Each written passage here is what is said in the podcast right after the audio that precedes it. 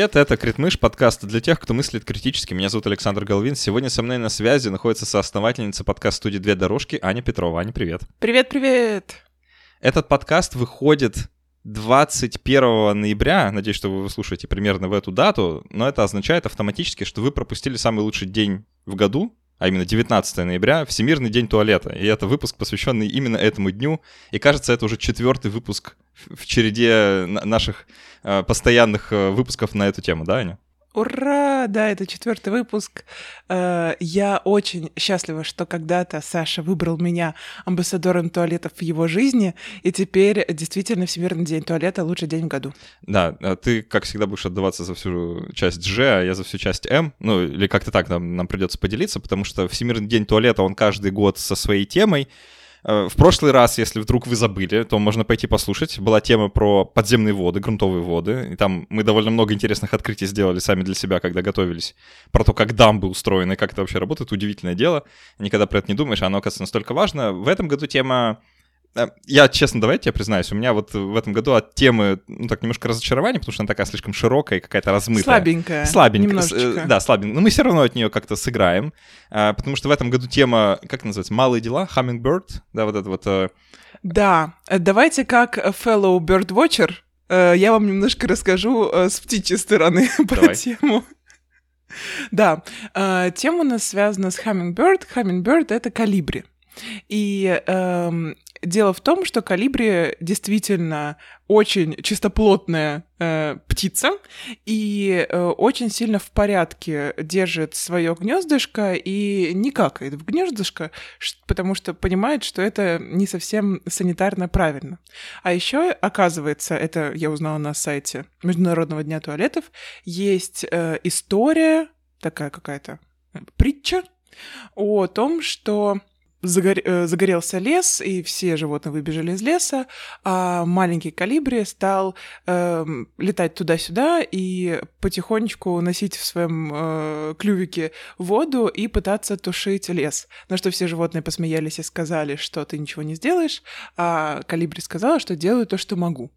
И да, поэтому э, мы действительно все можем взять пример с этой прекрасной птички и э, поговорить о том, что каждый из нас может сделать для того, чтобы э, туалеты в самом широком смысле этого слова стали лучше э, для нас лично и для всего мира в частности. Ну, давай, прежде чем мы переступим к опциям, которые у каждого из нас есть, э, что именно может сделать, поговорим немножко про состояние дел — кажется, мы это делаем примерно каждый этот э, выпуск, да, вот каждый год. И нужно, наверное, сверяться с циферками каждый раз, потому что они э, имеют тенденцию меняться, но не всегда в нужную сторону.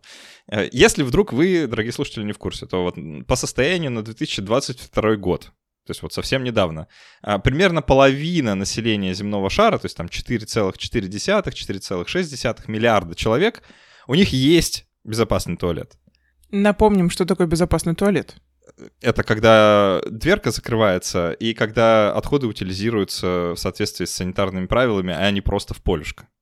А, но это автоматически означает, если вы внимательно слушали, да, что если у половины есть безопасный туалет, автоматически означает, что у половины его нет. И это очень плохо по многим довольно понятным причинам. И, в частности, это плохо потому, что к 2030 году у Организации Объединенных Наций, да, в, в которую входит эм, вот Всемирный день туалета, как такое это UN, да, United Nations, да, делает вот как бы такой день. И у них есть цели до устойчивого развития, всего такого, и так вот одна из целей — это безопасный туалет для всех к 2030 году. И мы, конечно же, совсем-совсем не успеваем, как это обычно бывает с подобного рода целями. И не успеваем мы довольно сильно, настолько сильно, что нужно ускоряться как бы примерно раз в 10, чтобы успеть, но это не повод ничего не делать. Это повод просто как-то поразмыслить над тем, что мы вообще можем сделать, потому что, еще раз, половина населения Земли не имеет доступа к безопасному туалету, а что-то типа там 490-500 миллионов человек, они вот до сих пор используют метод открытой дефекации, всеми нами любимый, а, но если это делать постоянно, то, наверное, не так уж хорошо. Имеется в виду, что они делают это, ну, вот в полюшко. А, что, естественно, плохо, потому что это загрязняет все грунтовые воды вокруг находящиеся и вообще плохо влияет на экологию.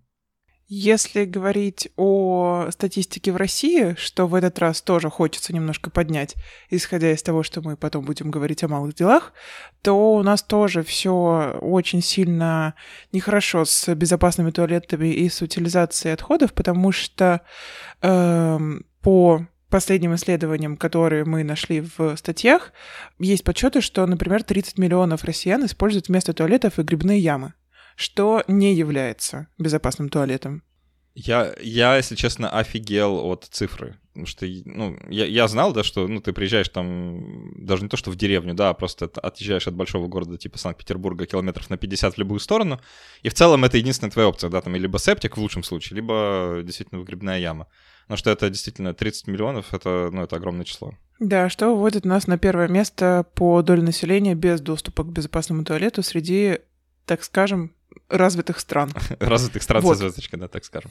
Да, поэтому есть о чем задуматься. А, давай тогда быстренько перечислим, какие малые дела в духе этой самой калибри птички мы можем сделать. Мы сегодня больше остановимся, наверное, на одной штуке, но перечислим давай все. Я начну с той, которая нам менее всего доступна, потому что э, мы, честно, пытались связаться с представителями разных гор водоканалов. Я даже писал письма там, в разные музеи воды, чтобы они с нами поговорили про то, как создавать давление на избранных э, разных представителей. Elected uh, officials это называется, да, с тем, чтобы они создавали эм, лучшие условия для как-то вот распространения хорошей санитации и безопасных туалетов. Но, как вы понимаете, с выбранными представителями у нас пока все не очень хорошо. Вот, э, поэтому эта часть, ну, такая, довольно эфемерная, да, можно вот создавать такое давление, писать выбранным, значит, депутатам, говорить, а что это вот, значит, у нас с туалетом тут такая беда, это дело, которое, в принципе, можно делать э, даже сейчас. Из основных э, сложностей, которые я нашла в России, связанных вот как раз-таки с этим актом создания давления вокруг темы, это то, что э, муниципалитеты и действительно власти на муниципальном уровне э, юридически имеет очень малое право э, делать что-то с канализацией. И основная проблема законодательная, которая существует сейчас, это относительно подключения чего-либо к городской канализации. Потому что это решение должно приниматься на очень высоком уровне или должно происходить в частном порядке, э, что стоит достаточно много денег что логично, потому что это копать трубы, вот эта вот вся история. Эм, из-за чего мы имеем неподключенные городской цивилизации городской цивилизации, городской канализации, дома, даже, о ужас, в Санкт-Петербурге. Э, статья прошлого года, не знаю, что происходит в этом году, не смогла найти данные, но, например, я живу э, у метро Проспект Просвещения, и в 20 минутах от меня, оказывается, находятся э, многоэтажные ну, они двухэтажные, но это многоэтажные дома 50-х э, годов постройки, которые не подключены к городской канализации. Люди живут внутри Санкт-Петербурга и ходят э, за водой на колонку. Э, что они делают со всем остальным, я не знаю. И как раз-таки проблема в том, что э, в частном порядке они не могут себе позволить подключить, даже если скинутся всем дом, а в городском порядке до них очередь не дойдет еще в ближайшие пять лет. Вторая штука в этом списке, которую можно делать, это остановить загрязнение, в смысле собственное, то есть перестать загрязнять. В частности, не сливать в канализацию пищевые отходы, масла, остатки лекарств, препаратов, химикатов, не в, не в туалет, не в сливную канализацию, в общем, никуда. И тут, знаешь, это, казалось бы, простой пункт, но у меня есть вопросик по нему. Может, ты мне подскажешь. А что с супом делать? Вот, эта проблема взволновала меня как никогда. А, я так понимаю, как бы единственное какое-то э, решение, которое я придумала у себя в голове, это вот этот вот food процессор, который в раковине, знаешь, находится. Но я так понимаю, что это все равно... Ну, то есть эти частички становятся мельче, но они все равно уходят туда же. Не, это, эта и... штука нужна только для того, чтобы засор не э, да. появлялся. Тогда получается, что в идеальном мире мы говорим про идею компостирования, да? Компостные ямы, компост в городах, и да, есть прекрасные европейские или там некоторые азиатские страны, где есть история про, э, например, э, компост, который находится в рамках жилого комплекса и обслуживается как бы местным ТСЖ, и ты можешь свои остаточки еды принести туда, вывалить в общую компостную яму, и там вот это вот все перерабатывается. Это, как я понимаю, идеальный вариант. Утилизация других, там, масел, э, медицинских штук, э, химикатов тоже должна происходить каким-то да, экологичным образом, то есть какие-то компании должны заниматься правильной утилизацией. Но как это реализовать, например, у меня дома в городской квартире, я не знаю. Я по глобально мне нравится идея компоста и вот этих вот компостных червячков, потому что я занимаюсь растениями дома, и мне, в принципе, это было бы удобно, э, но тоже это сложно, нужно поисследовать, нужно вложиться деньгами. И у меня есть компостная яма на даче, которая хорошо работает, и летом я вот веду себя экологично. Зимой экологично вести себя не получается. Э, мне кажется, что пока это все очень э, неудобно, то мы не сможем справиться с этой проблемой. Да, да, тут действительно надо вот со стороны удобства как-то как с этим работать. Э, третья штука, которую можно делать, это смывать безопасно. Но это до- достаточно простая штука, в смысле доступная. Э, имеется в виду, что когда вы смываете, обращайте внимание, не протекают ли где-то трубы, если они совсем старые, то как-то замените их. Э, если у вас септик переполнен, то, пожалуйста, опустошите позвоните соответствующему ассенизатору. И если видите, что этот ассенизатор сливает куда не положено, сообщите, куда положено. Ну, вот здесь э, я так понимаю, что на самом деле это не такая простая задача, э, как кажется на первый взгляд. Опять-таки, если говорить про какие-то российские реалии, во-первых, эм, нужно вообще поинтересоваться, что происходит, да, то есть что происходит у тебя с трубами в квартире и в доме. Если у вас загородный дом, то нужно посмотреть, что происходит с септиком, когда он вывозился, как он обслуживается, и тоже вложить туда некоторое ментальное усилие, время и деньги, скорее всего. И если с этим еще можно что-то сделать и как-то проконтролировать, да, это в каком-то близком доступе, то, я так понимаю, с компаниями тут сложно. Э, то есть сложно отследить, э, куда везется ваши какашки, когда у вас их откачали и забрали.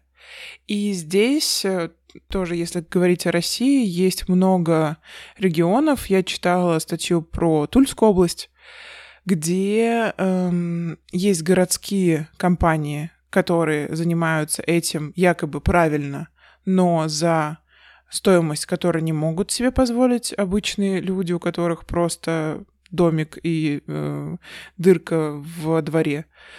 А частные лица могут это все от вас забрать и потом просто слить в реку. И тут тоже я не могу обвинять бабушку, которая живет на пенсию, которая справляется хоть как-то с этой ситуацией вот таким вот частным образом. Ну, в общем, да, как-то по-другому это, наверное, должно быть устроено. Но если у вас есть ресурс эмоциональный, временной и финансовый, то, конечно, этим надо бы позаниматься. Я, например, спросила у папы, как у нас на даче все устроено, когда у нас что уводится. Папа у меня очень ответственно к этому относится. Я очень порадовалась. Хорошо, когда так. А, ну и четвертая часть, про которую мы сегодня будем подольше говорить, это это то, чем мы, собственно, занимаемся здесь уже четвертый эпизод подряд, это нарушать табу, или как лучше сказать, разрушать табу. Э, разрушать, наверное. Ну, просто табу обычно нарушают, это тот глагол, который к ним, к нему ставят, да? Ну, вот будем... Ломаем, Ломаем... стереотипы, разрушаем да. табу. Э, нет тем, о которых мы не будем говорить. Будем говорить о том, о чем не принято, а именно, в общем, как широко и целиком про какашки, но в некоторых аспектах, да. И один из аспектов, который, собственно, авторы Всемирного дня туалета в этом году предлагают, это разворот э, о том, что туалеты и в целом доступ к безопасному туалету очень важен в контексте, если вы человек с менструацией. Тут э, это одна тема, которую мы сегодня обсудим, да, еще будем э, про другие табу говорить, но давай начнем с этого. Эм, потому что это та часть, Давай. А, про который я, как ты понимаешь, редко в своей жизни задумывался вообще в целом. И, ну, до того, как там на медицинский поступил, это уж точно. И мне, в принципе, в голову мало когда приходило, что это вот, ну, со мной никто про это, понятное дело, никогда не разговаривал, поэтому, наверное, простительно, а, что, в принципе, это может быть какой-то проблемой. А, давай я тебе как-то слово передам, что ты про это хочешь сказать, а потом сам всякие инфо- инфографики подстирую. На самом деле, пока у тебя нет месячных, очень тяжело представить, насколько они влияют э, на твою жизнь. Тебе необходимо принять тот факт, что ты ничего не можешь с этим сделать, то есть они с тобой случаются. Случаются тогда, когда им это удобно. Обычно, когда ты надеваешь новые белые брюки э, или э, собрался куда-нибудь ехать, и э, тебе приходится всю свою жизнь чуть-чуть вокруг перестраивать. Я э, достаточно счастливый человек, у меня месячные проходят достаточно спокойно. То есть я не лежу в болях э, и не могу двигаться. Что случается с многим количеством женщин? Они э, физически так плохо себя чувствуют, что в течение одного или нескольких дней э, самых активных они, ну, считайте, что равно заболели гриппом с температурой 39. Вот такое физическое состояние.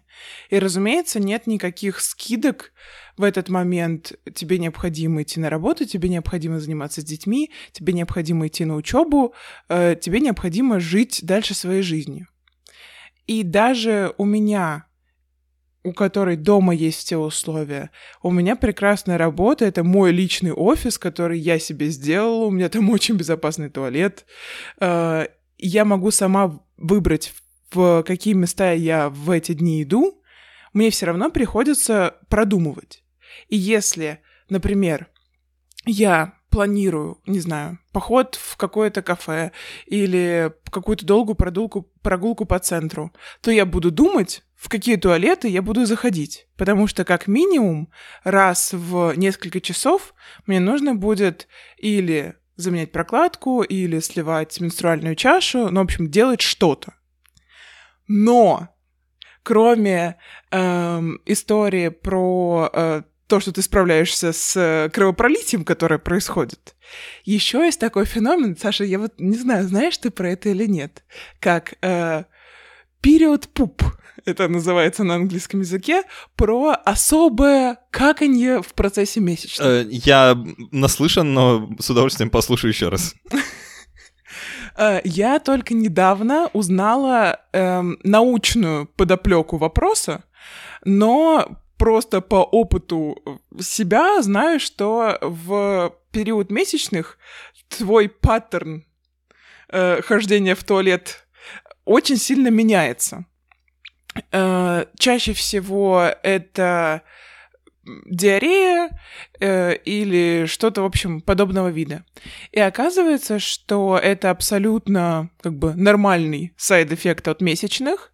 Это происходит из-за э, изменения гормонального фона и там определенных конкретных гормонов, которые вот так вот меняют твою работу ЖКТ. Получается, что мало того, что тебе нужно планировать там раз в пару часов заходить в туалет, чтобы менять какие-то продукты, которыми ты пользуешься, так тебе еще, в принципе, нужно иметь достаточно близко туалет постоянно, потому что ты не знаешь, когда тебе туда понадобится. Это происходит сильно чаще, чем обычно. Даже вот в моем суперкомфортном ритме жизни, там, как у меня устроена дом и работа, это все равно, ну, для меня небольшой стресс. То есть я всегда должна об этом думать. Я не могу себе представить, какой огромный стресс испытывают те женщины и девочки, у которых нету этого, этой возможности, которые не могут распланировать свои дни так, чтобы раз в два часа попадать в безопасный туалет. Э, тут впору вспомнить, если вы давно были в школе, или ну, как-то представить, если вы недавно там были, э, как выглядят школьные туалеты, скажем, э, в какой-нибудь старшей школе какого-нибудь среднего российского города, или даже не среднего. Я, честно тебе признаюсь, я с ужасом вспоминаю то, какие были туалеты в той школе, в которой я учился. Это была не самая плохая школа. И не самые плохие туалеты. Да, там а, однажды подожгли перегородку, устроили пожар, а, но это был повод... Ну, с кем не бывает. но это был повод, как ты знаешь, э, немножко эм, переждать урок математики, что называется, потому что нас всех вывели во двор, и мы смотрели, как школа горит. Было очень весело. Эм, перегородки после этого, кстати, убрали. И если вы забыли, то в школах обычно нету туалетов с перегородками, что ну, дикость, да, если честно. Это, как выясняется, вообще в любом учреждении такого казенного казарменного типа, к которому школа, к сожалению, каким-то образом странно относится. Типа тюрьмы, бараки, школы, э, интернаты, э, психиатрические лечебницы и прочее. Э, дверь — это привилегия, которой вы лишены. И, слушай, я тут... Не, ну, это уже давно было, почти два года назад. Я был в тюрьме, э, и, знаешь, там была дверь. Ну, она была такая, там был такой заборчик вокруг места, где ты какаешь, собственно, вот. Он был низенький, то есть тебя все равно видно. Но если сесть, то нормально. И знаешь, слава богу, что он там был, потому что и так-то было неловко. А если бы этого заборчика не было, сложно себе даже представить. С учетом того, да, что вам нужно каждые там несколько часов а, как-то с этими продуктами что-то делать. Вообще общая стигма вокруг месячных, она вообще-то никуда не делась. Да, и до сих пор существует.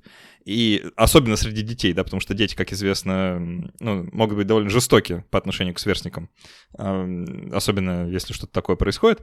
А, а у вас ни перегородок нет, ни нормальных туалетов нет, ни закрыться там, ничего не сделать. И из-за этого очень многие девочки, да и женщины тоже, да, выпадают из э, обучения, Э, либо на вот какой-то какой конкретный период времени в связи с месячными, либо вообще. И не получают того образования, которое должны получать. И это, конечно, плохо. Если кому-то нужно объяснять, зачем это плохо, то не нужно объяснять, что называется. Да? А, если вкратце сказать, да, про то, какие условия должны, ну, я частично перечислил, да, что вот э, какое-то приватное пространство, закрывающееся дверью с замком, чтобы можно было чувствовать себя безопасно, что никто на тебя внезапно не зайдет, а, наличие разных гигиенических средств, типа, ну, банально мыло, чтобы было, и можно было потом руки вытереть.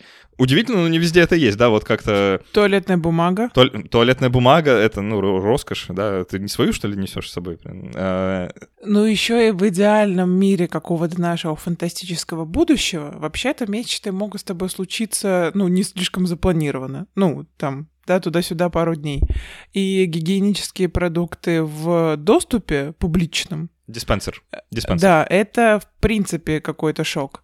Кстати. Причем, причем бесплатный диспенсер. Да, э, потому что э, гигиенические предметы, связанные с месячными, все еще обложены розовым налогом, э, являются предметами роскоши, если мы экономически на них смотрим. И да, недоступны бесплатно. Из нестандартных мест, где иногда можно найти бесплатные э, продукты, это в туалетах поездов и самолетов. По идее, по законодательству они должны быть всегда. Там они обычно в каком-нибудь спрятанном месте, но чаще всего, кстати, они там есть. И э, в хороших кафе и ресторанчиках тоже сейчас есть такие корзиночки заботы э, в женских туалетах. Это очень приятно. Корзиночка заботы, мне нравится название. А, ну и, конечно, ну как-то там к этому туалету гипотетическому, в котором все такое есть, должен быть доступ у, у всех людей, вне зависимости от того, там, условно, могут ли они ходить. Э, он не должен быть там по ступенькам и так далее. Он должен как-то быть доступен э, всем людям, кто, кто захочет им воспользоваться. Ну и э, чисто в нем должно быть. Что, кстати, мы, кажется, это обсуждали в каком-то из эпизодов или нет, не помню. Но у женских туалетов такая репутация. Э, я не во многих был, честно признаюсь очень ограниченная выборка у меня женских туалетов. Я не заметил, чтобы они были как-то особенно сильно грязные. Но, но вот по отзывам, так сказать, э, женские туалеты частенько какие-то особо, особо грязные. На самом деле не могу сказать, что какие-то особо грязные. Мне кажется, что это связано первое с проходимостью. Мы с тобой в самом первом выпуске говорили о том, какое количество вообще туалетов рассчитывается на какое количество людей, в каких местах и так далее. И мне кажется, что расчеты по женским туалетам занижены, то есть их нужно тупо больше. А, и понятно, что у тебя очень сильно много проходимое место будет загрязняться. Первое. Второе — это постоянное наличие мыла, воды, туалетной бумаги и восклицательный знак большой мусорок — потому что тебе вообще-то нужно куда-то деть, да? То с чем ты расстаешься. А не смывать это в унитаз. Да, смывать это нельзя, мы это уже поняли, потому что это потом забивает трубы, это усложняет процесс переработки и так далее. И мне кажется, что на самом деле вот эти две основные проблемы, из-за которых женские туалеты действительно могут активнее загрязняться.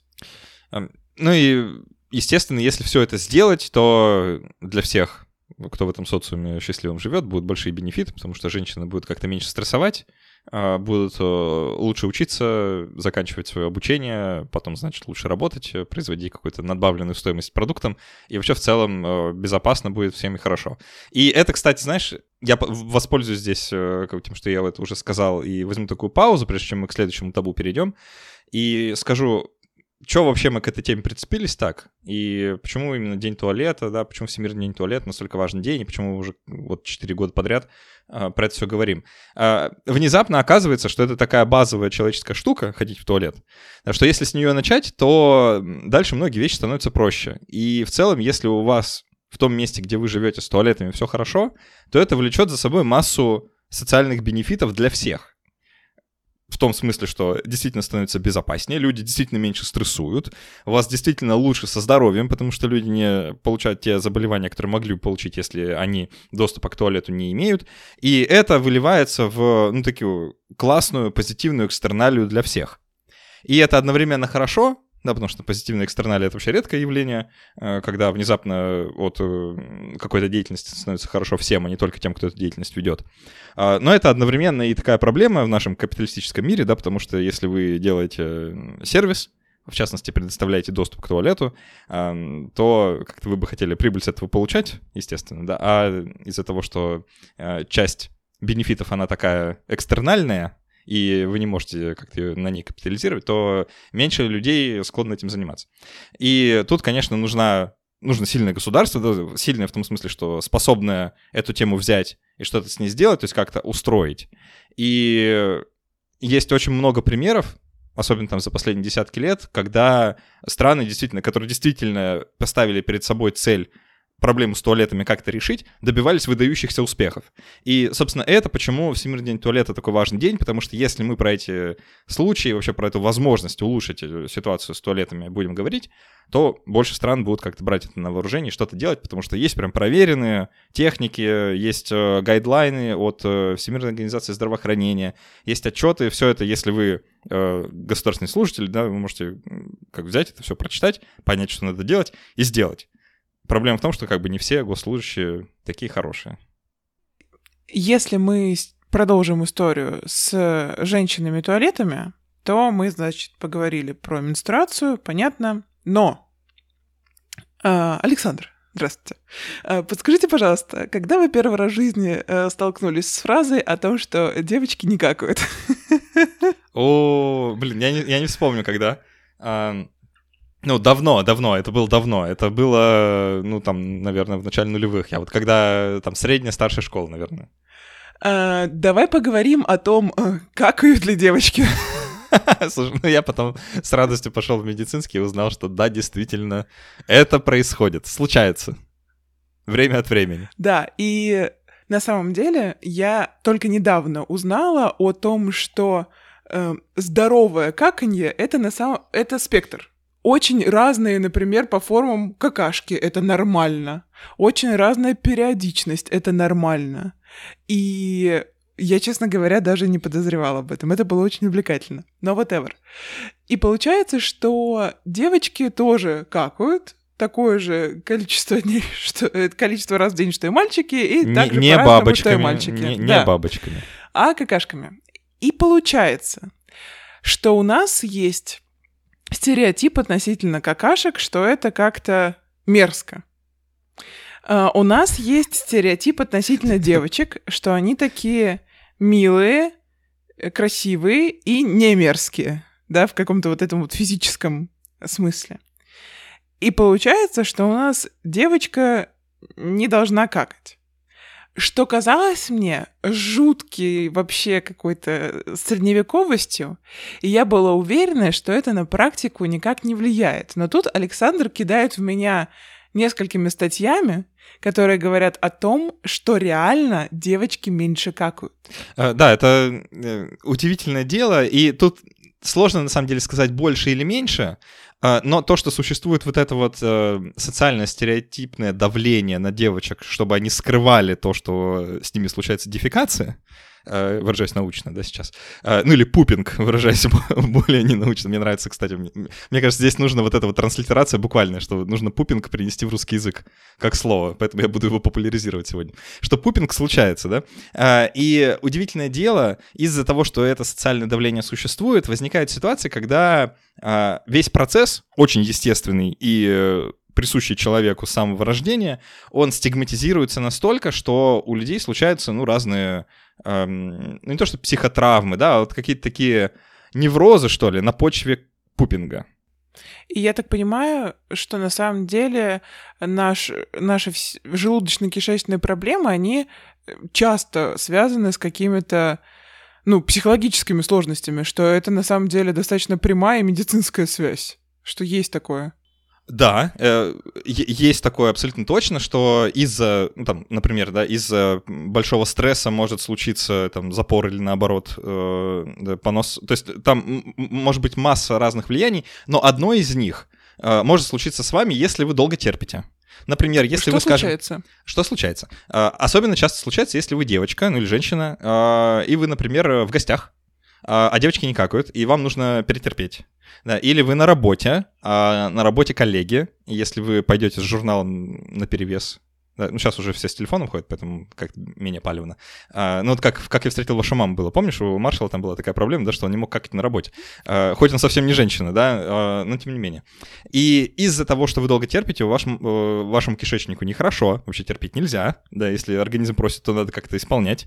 Тут уж мы все э, заложники этой судьбы. И привести это может к тому, что у вас может развиться синдром раздраженного кишечника. И эта штука действительно случается чаще с женщинами, чем с мужчинами. Э, полностью атрибутировать сейчас эту частоту, вот, вот эту разницу, да, эту дельту между мужчинами и женщинами на то, что женщины терпят из-за того, что девочки не какают, нельзя, конечно, да, это было бы чрезмерным прощением, потому что здесь, конечно, масса факторов.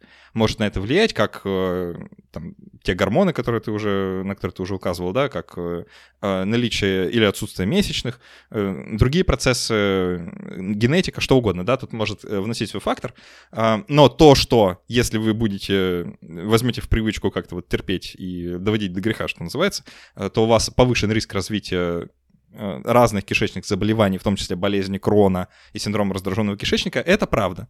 И то, что это чаще встречается у женщин, тоже правда. Э, и вообще, я не знаю, встречала ли ты в жизни такие истории, но я часто с ними сталкивался, и, кстати, вживую сталкивался, и а, по пересказам, и, знаешь, по всяким копипастам в интернетах сталкивался. А, истории про то, что... А, я тебе сейчас условно эту историю перескажу, как я ее помню, да, вот там какой-то копипаст из интернета, можете воспринимать серьезно, можете нет, но уверен, что с кем-то такое да случалось, что вот э, девушка настолько стеснялась ходить по большому в туалет, когда дома кто-то есть, особенно если там это молодой человек, парень, муж и так далее, что она э, говорила, что ей нужно постоять на балконе, уходила на балкон, делала это в пакетик, вот, а потом как-то это утилизировало, и это, конечно же, каким-то образом вскрылось в самой неудобной, в самой жуткой из возможных э, форм, да, когда, там, не знаю, пакет порвался где-нибудь, еще что-нибудь, и вот выяснилось, что она 10 лет уже так живет, э, и не может по-другому. И я часто сталкивался с людьми, и чаще, как мне сейчас вспоминается, это были женщины, для кого это проблема, да, вот, ну, как-то сходить в туалет в целом. И люди прибегают к довольно большому количеству ухищрений, как можно справиться с неловкостью. Кто-то там включает музыку, кто-то просто открывает кран, чтобы водичка бежала. А, кто-то просит всех выйти, так тоже можно. А, кто-то мечтает о том, чтобы туалет был звукоизолированный полностью. А, но мне кажется, все это костыли как бы вот э, к этому неприятию, что ли, процесса как таковому, к тому, что пупинг э, немножко так стигматизирован, табуирован, и вообще, ну, как-то обращаться к этому процессу не принято. Хотя он сам по себе прекрасен. Сейчас вот с исключительно такой эстетической медицинской точки зрения, анатомической даже, да, Кажется, был где-то какой-то музей, э, не музей, а выставка фотографий ануса, да, что-то такое было. Э, тоже художник наделал много шума этим. Э, интересно было бы посмотреть на то же самое, но вот в видеоформате, скажем, э, процесса пупинга, например, да, на то, как все сильно бывает по-разному. Я сейчас мечтаю. Э, я не уверен, что я стал бы сам это смотреть, но само наличие как бы такого проекта, возможно, как-то помогло бы людям переосмыслить происходящее, что ли. Слушай, знаешь, что я тут поняла? Э, на самом деле есть верх стигматизация пупинга у женщин. И причем пупинг в этот момент почти неизбежен, и все этого опасаются. Во время родов. О, да, точно. Во время родов почти невозможно не обкакаться. И это абсолютно нормально, потому что ты из 10-сантиметровой дырки выталкиваешь человека. И эта 10-сантиметровая дырка очень сильно рядом с дыркой, из которой ты какаешь. Это, ну, было бы странно, если бы из тебя не выходило все в этот момент. Знаешь, э, кстати, я думаю, что вина здесь в том, что э, роды в сериалах показаны очень ненатурально и очень эстетически красиво. И я еще ни в одном не видел... Кстати, это, мне кажется, сейчас меняется. Где-то, по крайней мере, словами говорят, что э, пупинг произойдет. Если история про э, пупинг, когда, не знаю, вы только начали встречаться с молодым человеком, еще что-то, мне кажется, потихонечку улучшается, и потому что все-таки социальные какие-то моменты у нас двигаются, и из-за работы над э, самооценкой, какому-то общему принятию, даже высмеиванию этих историй и таким образом нормализация, то вот история по поводу пупинга о природах это все еще даже для там достаточно прогрессивных людей супер вообще стигматизированная история.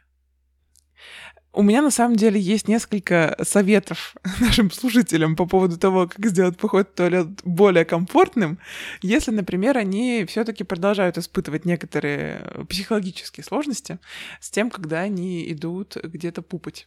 Потому что у меня, честно говоря, даже в личном близком знакомстве есть люди, причем не девочки, э, которым сложно в публичных местах как-то ходить. Я поговорила и попробовала тоже что-то посоветовать, вроде помогло. Во-первых, вы можете носить с собой маленькие упаковочки влажной туалетной бумаги. Это обычная приятная вещь такая, а ее можно безопасно смывать в туалет в отличие от влажных салфеток они по-разному устроены. И вы всегда знаете, что, во-первых, у вас будет туалетная бумага, а влажная туалетная бумага вообще прекрасная, вы будете чувствовать себя очень fresh and berry. Э, кроме этого, есть еще такая штука, может быть, вы знаете, как э, индивидуальные вот эти вот сиденья для унитаза, бумажные. Разумеется, можно себе устроить какое-то гнездо из туалетной бумаги, но это немножко, ну, очень большое использование, и если туалетная бумага вообще есть. А так есть тоже там в любом маркетплейсе можете найти маленькие там на 10, э, допустим, бумажных сидений упаковочки. Вы тоже можете их носить с собой, и каждый раз вы сможете комфортно сидеть и э, пупать, сколько вам захочется. И совсем экстра степ, если вы хотите быть э, ну, просто э, лучший пупинг вашей жизни, то у меня еще есть лайфхак для тех людей, у которых с собой постоянно много вещей, потому что, ну, если садиться пупать, то надо как-то в комфорте, а ты, блядь, в кур... Не надо ругаться. А ты в куртке, с сумкой, еще с чем-то, и вот как вот вместе вот с этим вот всем быть в общественном туалете, непонятно. Э, абсолютно бабушкинская история. Крючок. Можно носить с собой крючок или как бы на ручку вешать, или на дверку, э, чтобы все свои вещи как-то удобно расположить и спокойно пупать в свое удовольствие. Вот такие вот у меня есть лайфхаки. Вообще, в целом, вот это табу и стигма вокруг пупинга, она приводит не только к тому, что у женщин может чаще развиваться синдром раздраженного кишечника и другие болезни, связанные с пищеварительным трактом, но еще и к тому, что мы э, очень сильно теряем, и это третья часть, про которую мы сегодня будем говорить, да, очень сильно теряем, так сказать, энергетически и экологически, потому что внезапно человеческая какашка — это не просто говно. Это ценный ресурс. И удивительным образом люди не видят человеческие какашки как ценный ресурс, а видят исключительно как бяку. И не, не то, чтобы они сильно неправы, да, в этом есть эм, отвращение это естественная эмоция, да, и в целом э, отвращение и страх перед э, человеческими нечистотами, он присущ людям неспроста, неспроста. Да, у этого есть причина, можно тут биологизаторством заняться, сказать, что вот, э, те наши предки, кто не боялся э, пупинга, они, значит, какашки облизывали, да все от холеры умерли. Да, а те, кто боялся, вот мы их потомки. Но это исключительно биологизаторство, мы в это не будем. Тут больше социального, чем э, биологического. И чтобы продемонстрировать это, я позволю процитирую одно исследование. Э, исследование очень э, вообще потрясающее. Э, мне, мне понравился дизайн. Э, оно такой, это опрос, который проводили э, среди э, людей, Кажется, это было в Южной, в Южной Африке, э, в ЮАР. И э, идея была в том, чтобы оценить, как люди воспринимают разные источники энергии, как чистые или как загрязненные. И они сравнивали между собой такие источники энергии, как э, солнечная, ветряная, гидроэлектричество, э, и в том числе биогаз, и вот э, все, что связано с использованием отходов для производства энергии. И как несложно догадаться, ученые в очередной раз доказали, очевидно, спасибо им большое, люди, причем с очень сильной разницей, если солнечную энергию 93% опрошенных воспринимают как чистую, ветряную 65% воспринимают как чистую, гидро 79% воспринимают как чистую, как естественную, в скобочках чистую, да, то биогаз и эм, ядерную энергию уже меньше, там 76% э, процентов людей считают, что биогаз — это загрязненная энергия, и 59% считают, что ядерная энергия — это тоже вот э, гряз, грязная, грязная энергия. Или зараженная, или рискованная. Да, то есть у людей есть некоторое культурное предубеждение перед эм, биогазом, например, да, э, собственно, биогаз — это то, что можно получить, если собрать какашки в одном месте и как вот правильным образом с ними что-то сделать. Э, этим можно заправлять автомобили, Этим можно э, удобрять поля, этим можно много вообще чего делать. И существовали культуры и времена на планете Земля в разных частях ее, когда люди натурально воевали за, облада... за право обладания какашками. Э, там, в Японии, в Китае там много интересных историй, да, там даже слова особые э, есть, э, как называли людей, которые это собирают, как называли то, что собирается. Но так или иначе, то, что у нас существует вот такое эмоциональное предубеждение против того, чтобы использовать какули в качестве источника энергии, оно нам сильно мешает. И все это очень важно в контексте того, что мы живем в период глобального изменения климата, вообще в климатическом кризисе, и проблема того, что делать с человеческими отходами, это одна из проблем, которые нам предстоит как-то решить. Каждый год я что-то читаю про День туалетов и э, темы э, с этим связанные, которые мы будем раскрывать в выпуске.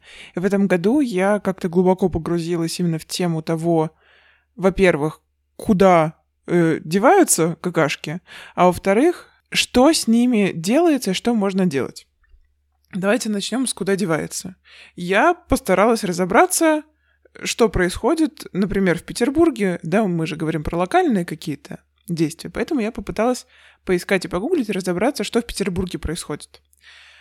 Насколько я поняла, э, все маленькие канализационные трубы из каждой квартиры приходят в одну домовую трубу, а потом эта домовая труба идет в трубу общей канализации.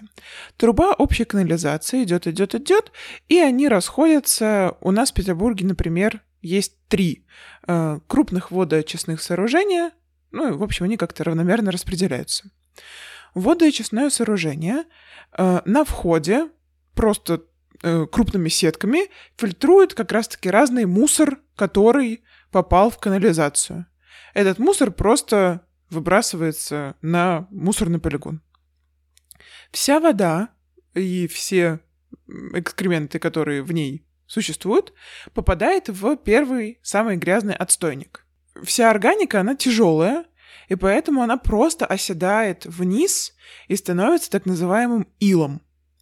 А, а вода, которая остается сверху, едет дальше, и там во вторых и в, во втором и третьем отсеках э, ее химически и биологически как бы делают снова чистой, и потом чистую воду выбрасывают обратно в, допустим, реку, из которой потом она будет забираться, ну, очищаться и заново в квартиру. Но что делать вот с этим вот илом? Он э, аэрозируется, по-моему, так это называется слово. Ну, в общем, э, система как с септиком, там есть бактерии, которые это кушают, э, бактерии должны жить и кушать, поэтому им туда нужно давать кислород. Все отлично, бактерии чуть-чуть поели, но я так понимаю, что этот септик как бы не доделывается до э, того состояния, чтобы это потом могло пойти и в удобрение, а как бы такой начинающий септик, который потом прессуется и сжигается. Но он тупо сжигается. То есть он просто утилизируется. Получается, что эта органика дальше не идет никуда. Да, еще сейчас подробно поговорим о том, что исторически делалось и что сейчас можно делать с вот этой органикой. Но я нашла удивительную экологическую проблему. Ты сидишь в Петербурге, и, допустим, на завтрак ты съел хлебушек, э, который вырастили из зерен, э, не знаю, Псковской области, Эм, не, Псковской области, холодно, Краснодара. Э, дальше ты сверху положил авокадика, который к тебе приехал из Мексики, и, не знаю, там, крем-чиз, который сделали еще где-нибудь. И получается, что человек, который сидит в Петербурге, забрал как бы земляные, да, ресурсы из мест, с которым он, ну, как бы не связан, да, и эти ресурсы приехали к нему. А дальше, вообще-то, природный ресурс, который он отдает обратно в землю, не ушел никуда. Он отстоялся, стал илом и сжегся. И получается, что мы забираем э, экологические, да, вот эти природные ресурсы из разных мест, и потом ничего не отдаем обратно, э, и это абсолютно ломает систему ну, вот этого какого-то а, взаимообмена. Потому что, возвращаясь то, как деревни жили, э, сейчас утрируем, что при царе все было хорошо, но глобальная идея это была какая? Ты вот на своем поле все посеял, все собрал, потом ты все лето э, складывал Э, если, да, у нас умное производство происходит, э, остатки от еды, какашки, все это в одно место, оно там стало классненьким удобрением, все это распределилось по полю, на следующий год у тебя плодородная почва. То есть ты здесь же забрал, здесь же вернул. Я просто была в ужасе, когда поняла, что это все сжигается, потому что я прям, ну, как можно так разбрасываться? Это же ужасно.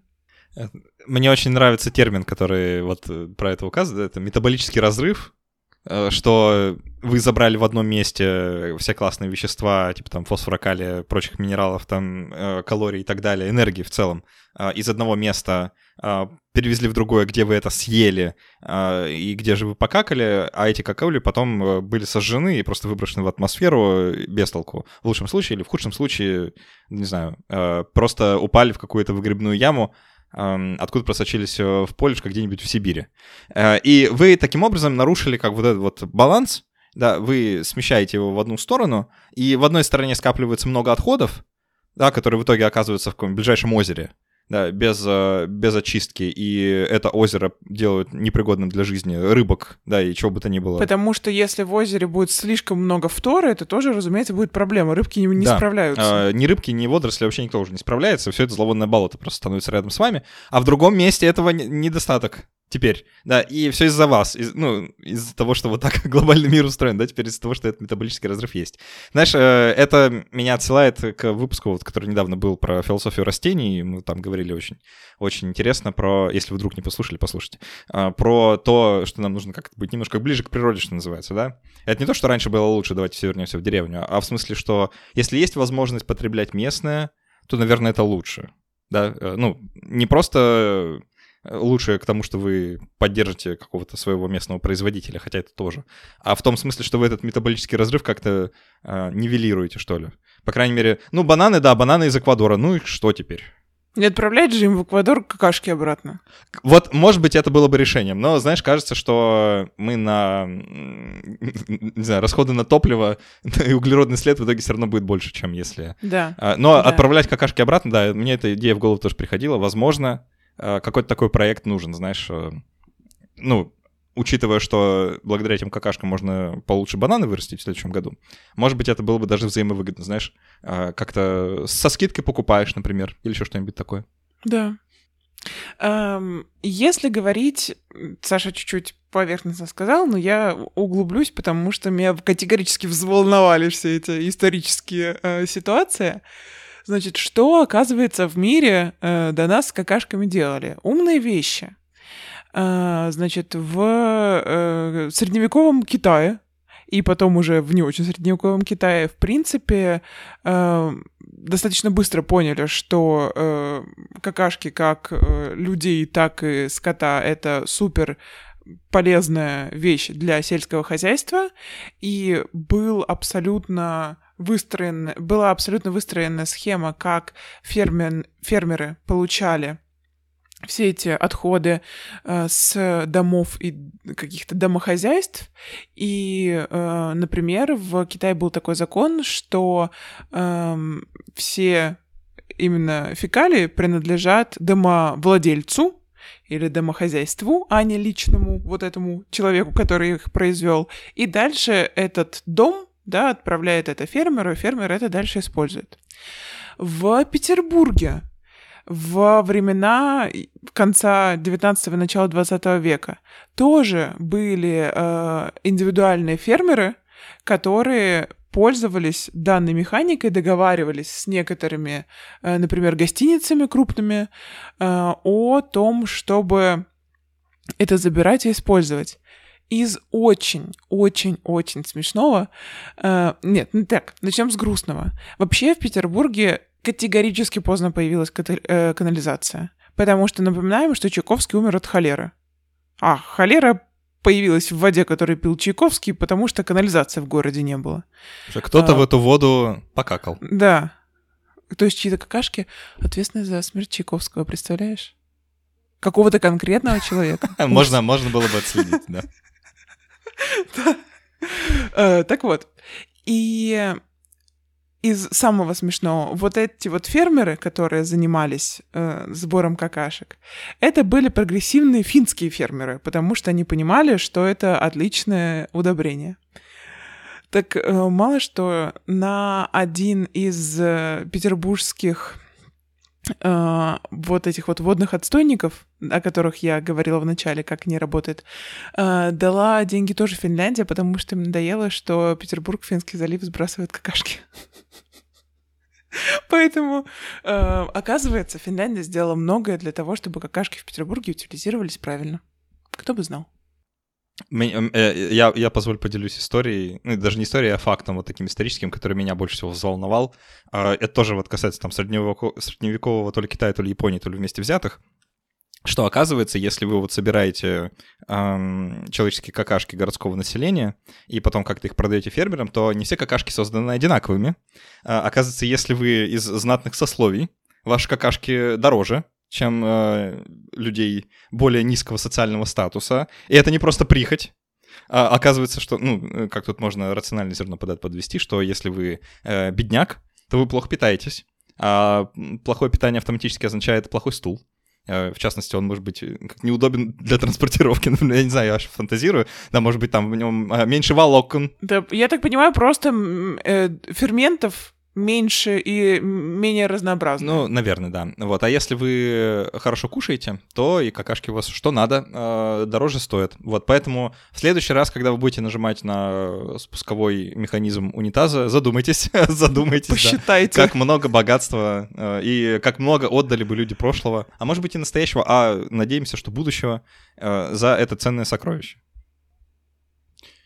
Я правда очень надеюсь, что мы с Аней смогли вас как-то сподвигнуть, по крайней мере, зайти на сайт Всемирного дня туалета. Кстати, Аня, я тебя поправляю, каждый раз не международный, он всемирный. Блин, Вот это, да. мне, кажется, мне кажется, это важное отличие, да, потому что международный — это как будто бы между народами, да, да, и он такой разделяющий. Всемирный. А всемирный это вот прям я, всемир. Да. А, всемирный день туалета лучший день в году, 19 ноября. К сожалению, уже прошел, когда вы это слушаете, но еще не поздно поучаствовать. Для нас, Саша, это завтра. Для нас, Саши, завтра наступит Слушай, даже день. не то, что... Э, ну, ну да, так мы немножко в прошлом находимся, но э, факт в том, что даже если день уже прошел, все равно можно все эти малые дела делать каждый день, учитывая, что и по малым, и по большим делам вам все равно ходить довольно часто придется. Поэтому помните, да, что вот можно э, разрушать, нарушать табу, говорить о том, что вообще-то какашки — это прекрасный ресурс, который можно как-то использовать. Э, не забывать про то, что месячные это тоже важный процесс, который с людьми происходит. И туалеты здесь при чем? Э, про то, что сливать нужно безопасно, а не просто абы как и абы что, э, перестать загрязнять. Нельзя сливать суп в унитаз, что делать, не знаю, но тут, по крайней мере, можно подумать о том, что делать. А, ну и если вы можете кому-то написать и сказать, эй, выбранный представитель.